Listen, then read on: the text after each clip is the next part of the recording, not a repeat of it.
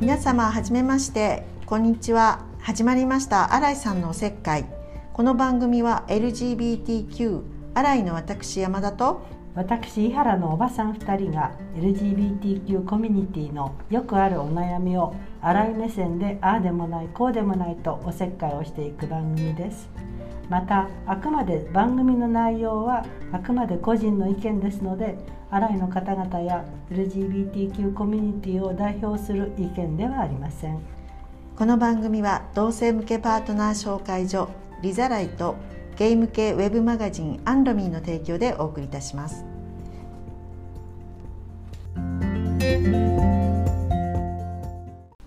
さて今回もおせっかい焼いていきましょう。今日のテーマはパートナーはご自身で引き寄せるものお地蔵さんじゃか噛んじゃった。噛んじゃった。お地蔵さんじゃダメよ。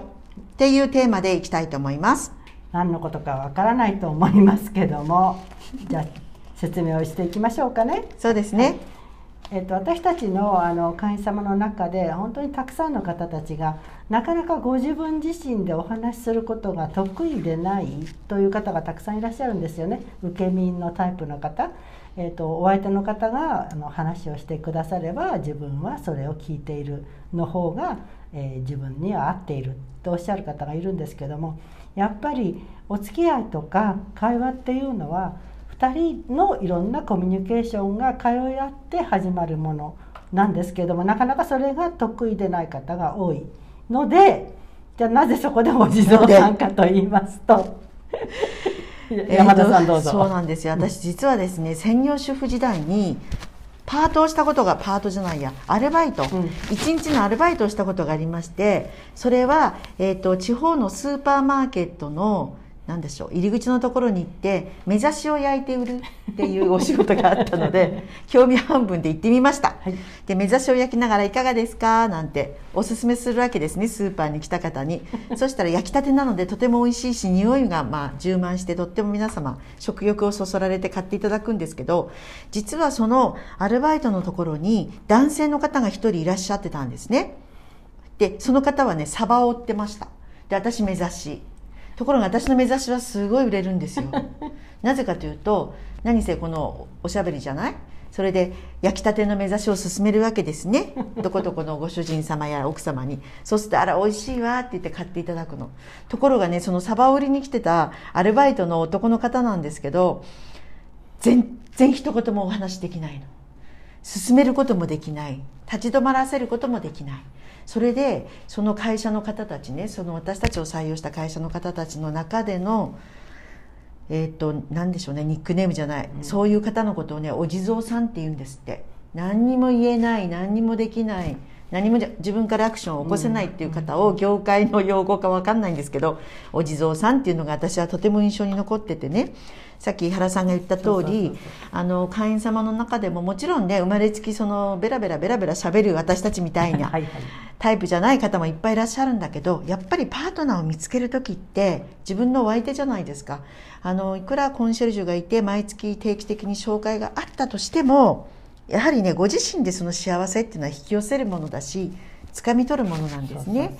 だからお地蔵さんだけではダメで自分は無口だから喋れないから相手からのアクションを待っているだけではダメってことを言いたかったんですね。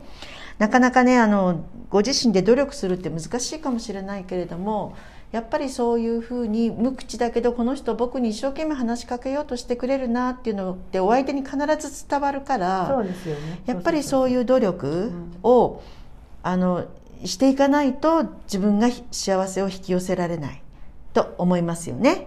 そうあのリードしてくれる方があのいいですって皆さんそのおとなしい方はね、うんうん会話のあの増えてる方はおっしゃるんだけれどもじゃあ私はその時言うのはねじゃあ本当に何でもお相手の言うことを聞きますかってあのうお尋ねするんですよ。何でもその方リードしてくれればあなたはどこへでもついていくんですかって。だいやってそうでしょうってやっぱりご自分の考えとか好みとかっていうのはあるはずなので、うんでもそれはあの黙っていては絶対伝わらないのでね。あのどんな形でもいいから言葉が少なくてもいいからやっぱり自分のことをお相手に伝わるようにお話をしなければあのせっかく出会った意味が全然ないのでそれはねあの無口なまんま生きてらした方ってじゃあ今日から僕は喋りますって言ってもそう簡単にはできない、うんそうよね。もうそれはもうねあの積み重ねていくしかないけどじゃあ少しでも自分のことを喋っていこうと、ご自分が思わないとね。そこが大事ね。やっぱり自分の言葉で、うんえー、と気取らなくてもいいけれども自分の言葉で自分の気持ちをお相手に伝えていく、でまあうちの会員様はじゃあ無口な方がすごく多いのかって言ったらそんなことないんですよ。すごくお話しできる方と 極端にいらっしゃるので私たちマッチングの時にねあじゃあ無口だったらすごくお話しする方とマッチングするとどうかなって思ってねお見合いしていただくんだけどそうそうそうそう。逆にお話しする方の方が疲れちゃうっていうこととあと無口な方はねそれで圧倒されてしまって結果うまくいかないってことがあるのね。で私たちちょっと考えてね、うん。あのよく会話が得意な方となかなかあの話せない方をマッチングして会っていただくといいかなと思ったらそれ間違いなのね。間違いなのね。そうすると無口な方は無口なまま終わってしまう。終わっちゃって。で結果としてあんまりいい声にならお話しできる方は一方的に、にお話しして僕だけ話してよかったんだろうか。うん。で結局そこでお互い疲れてしまうので、結構いい声にならないのね。で私たちから見てご本人も申告している通り無口ですっていう方同士意外とお合わせするとあのポソポソだけど結構お話が弾むんですね。不だ思議なから不思議なことにね。ことよね、うん。これからその方針でいきましょう。そう。だからねお地蔵さんだけで僕を分かってほしい、うん。僕のことを知ってほしい、僕の魅力を感じてっていうのは間違いでね、やっぱり自分の魅力っていうのは自分が振り返ってやっぱり自分の一番好きなとこここなんです。そうそうそうそうそう。でも僕こういうところがあって直さなくちゃと思ってるんです、みたいなある程度自分も自己分析しながら、ね。やっぱりこうお見合いをしてお相手探そうっていう活動に入った時に、他力ではなくね、うん。自分を変えていくっていうのかな、うん。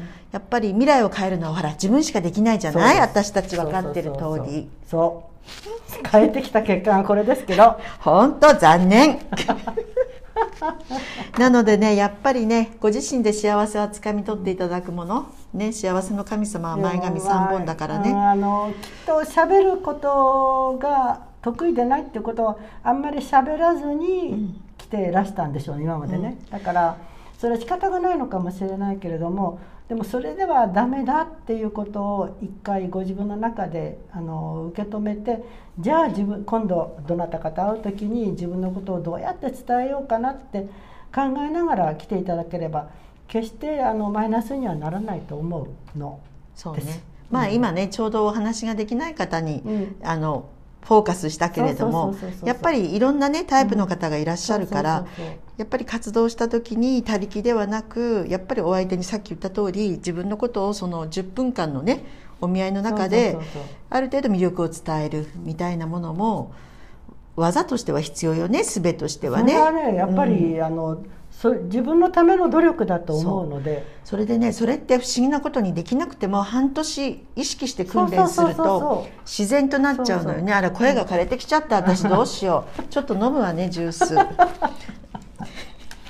だからまあニコニコ笑ってあのいるのもとても素敵なことなんだけどもせっかくあったんだからその時間を大事にして少しでもご自分のことを相手に伝わるようにっていうことを努力なさったらいいなと思うしあのそれがお相手に伝わるのでね。そう、ん。伝わるのよね。ってすごいなんか一生懸命ね話してくれました。すごくいい人だとそれ思いが伝わるますみのよねたいなね。そうそうそうそれでお二人でお帰りになるわよね。そうそうそうまあそれが大事かな、うん第一印象ってそういうものですもんね、だからまずはねご自分ができないって思わないことですよ、うん何かカンペが出てきたわよ何ですか知ろうとするのは大切ですよね。そうです。そうです。あのそれで好みね、まあお見合いで最初お顔合わせするときに、まあ、そすぐタイプじゃないとかタイプだとか身長がとか骨格がとおっしゃるけれども、やっぱりね会ってくださるために時間を作った2人だから、うん。やっぱりお相手のことを知ろうとする努力も必要だし、うん。自分のことも知ってもらいたい、うん。でまず思うことですね。そこから先どんな気持ち恋が生まれて恋が生まれてね恋人になるかもしれないけれどもなかなかそこがねこうできる方とできない方とかまあ難しいのかもしれないけれどね。ねあのこういう人がいいなというイメージを皆さん持ってらっしゃると思うんだよ、うんうん。こう例えばこうこういう背が高くて、はい。こういうお顔立ちでこういう話し方をして、リード力があってってもちろんそれは当然あの憧れというか、きうん。あのの希望っていうのはあると思うんですけれども、あのなんかなんか言ってるよ。またなんかねちょっとね あのプロデューサーからね指示がいろいろ出てね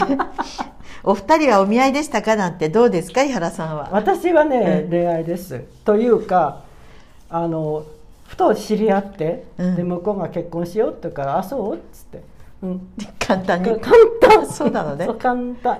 2週間で決めちゃった。の あ早いわそうもねう家族がびっくり。あそう、うん。それまではね数多い恋愛で 身を数多いっていうのがどのぐらいだどとのぐらいだった数が多いのかしら。ね、うんあそう。私はね恋愛でしたね。私も生まれた時から多分恋愛体質。うん。お見合いっていうのは多分ね自分の中でピンとこないかな？え僕もそう？あそう？違うわね。それでね恋愛体質。だけどあんまりね人を好きになるってことがうん。うんとそんなに頻繁にないのかな？こういうのってなんていうの？デミ？知らない よくわかんないわ。あんまりね人を好きになるっていうのは自分から好きになるってことはあんまりなかったんだけど山田さんマイク気をつけて、はい。大丈夫？あ触ってたから？大丈夫な？うん。まああのね実は恋愛でしたね。それで1ヶ月でなんだ変わんないじゃん。変わんないのよ。早いのよ。あのね結婚と買い物は早いって言われるぐらいねあの私もねパッと決めちゃうのね。まあでもうちの夫がねあの、まあ、ある程度積極的にしてくれたからなんでしょうね。私そうじゃないとなかなか結婚はそんなに必要性を感じてなかったわ。た今から何年？50年前？50え50年前失礼ねあなた。それは私だ 45年ぐらい前決め手はだって。だって。なんで私たちの質問になっちゃうのかしら。決め手、うん。決め手はね他の女性に渡したくないって思ったのかな。なんか。うんあとは多って分ことは本当に好きだ結ったんじゃん。婚結婚そうねその時は、あれ？いやいやその時はって言わなくてもあとね、結婚しても多分あの暴力振るったりああそうねそういうね。うん。まあ、大事にしてくれそうかなでもそこって賭けじゃないある意味。そうそうそう。結婚は私も暴力はしないけど。ねそうじゃない？だけどまあその辺は賭け賭けだったかしら、あとね子供がもし生まれたらですよ。子供が生まれたらいい父親になれるかどうかあそれっていうのがそれそれはすごくわかる。大きな判定のすごくわかるすごくわかる。基準だったかな、そうそうそうあのその頃の私たちの世代って家庭っていうもののある程度のこう形のイメージがあったからね、うん。あのお父さんがいてお母さんがいて子供がいて、まあ、仲良くみたいなのが、こう良き家庭っていうあれがあったじゃない、うん。一つの。だそういう意味ではそういうものがこう作り上げられる人かなっていうのは判断基準の一つになるわよね。大きいわよねそこはね。そうそう。だからそれは恋とかん？自分から何もしなかったんですか？な何のこと？あ読み上げなくてもいいです。あ自分から何もしない？ああお向こうのあご主人からずっと求められたでも人に求められ渡したくたなかったんでね。え？人に渡したくなかったんでしょ？人に渡したくなかった。その時は他の女の人には渡したくないと思っちゃったのね、えーそれって本だか物じゃない？らよくね会員様にも言うけど一瞬の気の迷いって大事。そうそうそうそそこは、うんそれが気の迷いが今結婚41年目。うそうそうそうそう。気の迷いは大事かなと。そうそうそうえう。でもそうそうそうう。ちの子供たちがね,、ねお母さんはどうしてあのお父さんと結婚したの？って。魔が差したやっぱり今それはその一言ですよ 本当？いやまあ今は、まあ今だからそう言うけれどもね。ねうんそうよ。そう40何年も続いてれば、うんまあよかったんじゃない血はつながってないけどね、家族だしね、だって親よか長く一緒にいるんだもんねそうなの親より長く暮らしてる赤の他人ですからね,、これがこれが不思議よねこれがね、あのーやっぱりね人のご縁っていうかいや人のご縁じゃないやななんか不思議ね、それがやっぱりパートナーでしょうね。そういうことでしょうね。で今日もお昼話してたけど、ほらうん結局どちらかが下の世話をしなきゃいけないじゃないっていう。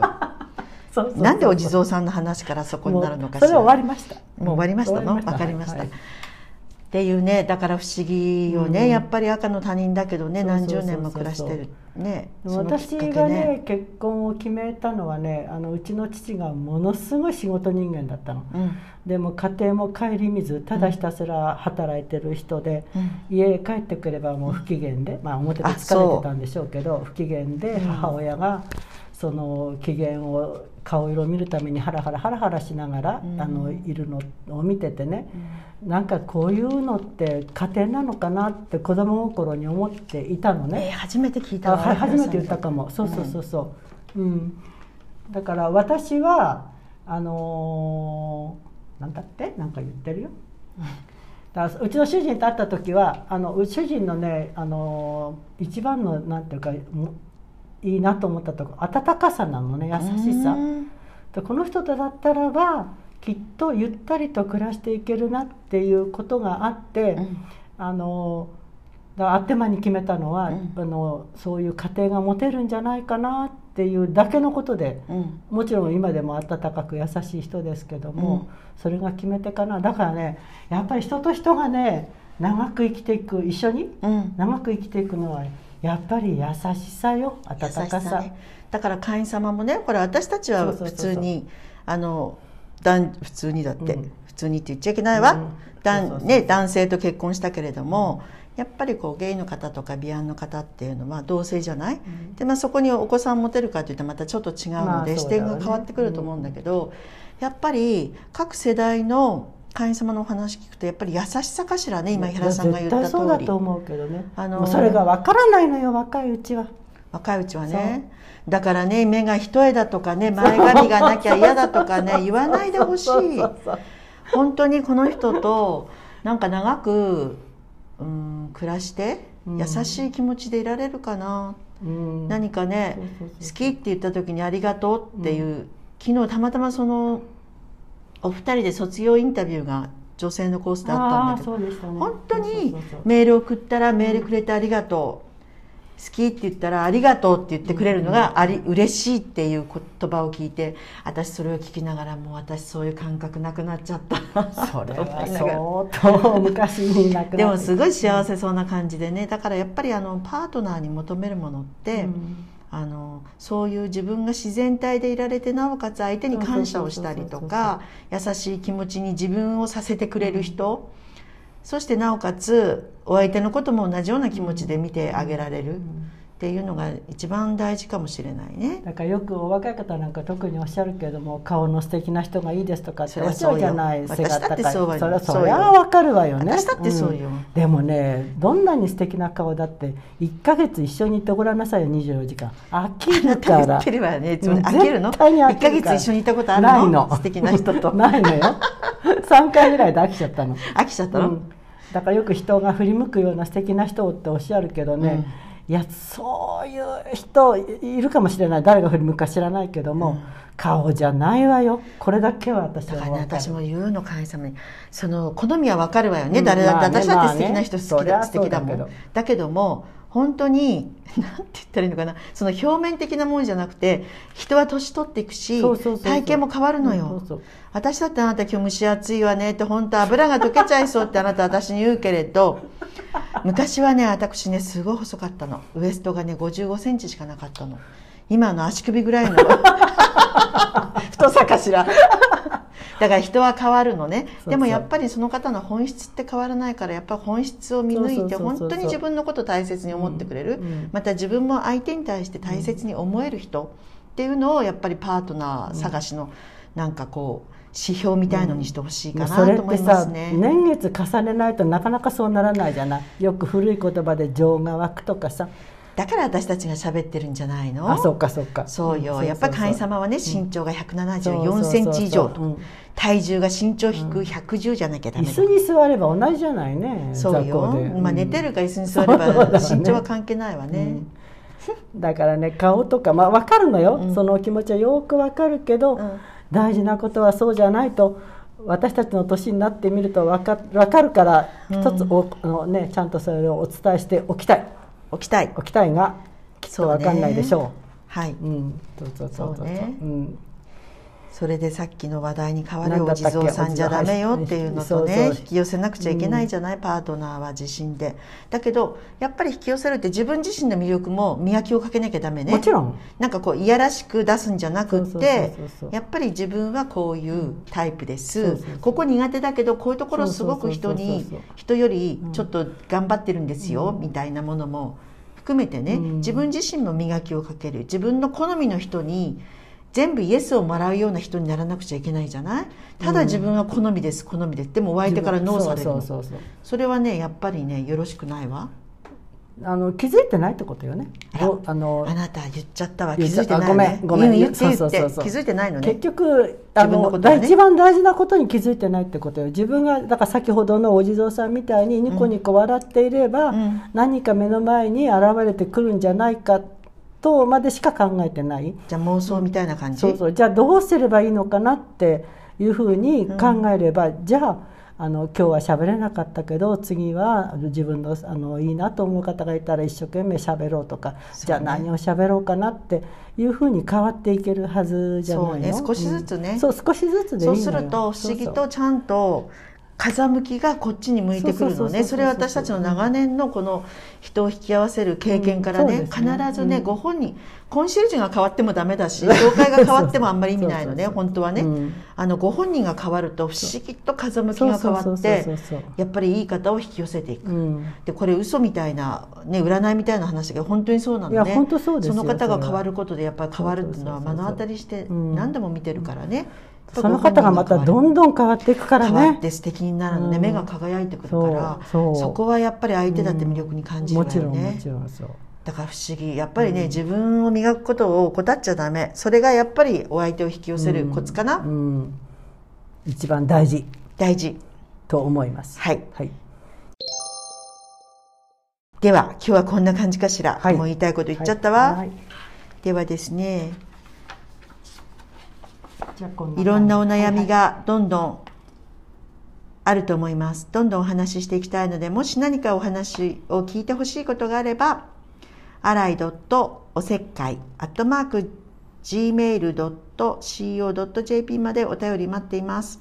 それかね他にリザライのツイッターアカウントかアンロミーのツイッターアカウントでもメッセージをいただければと思いますそれではみた皆さんまたお会いしましょうさようならさよならって言いたかったけど、ごめんなさい。ちょっと間違えました。はいさっきのね、うん、何でした？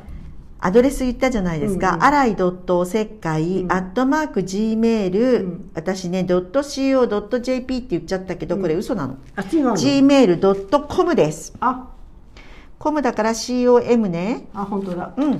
本当だ本当だごめんなさい。はいごめんなさいね。では、ではまた。また皆さんお会いしましょう。さよなら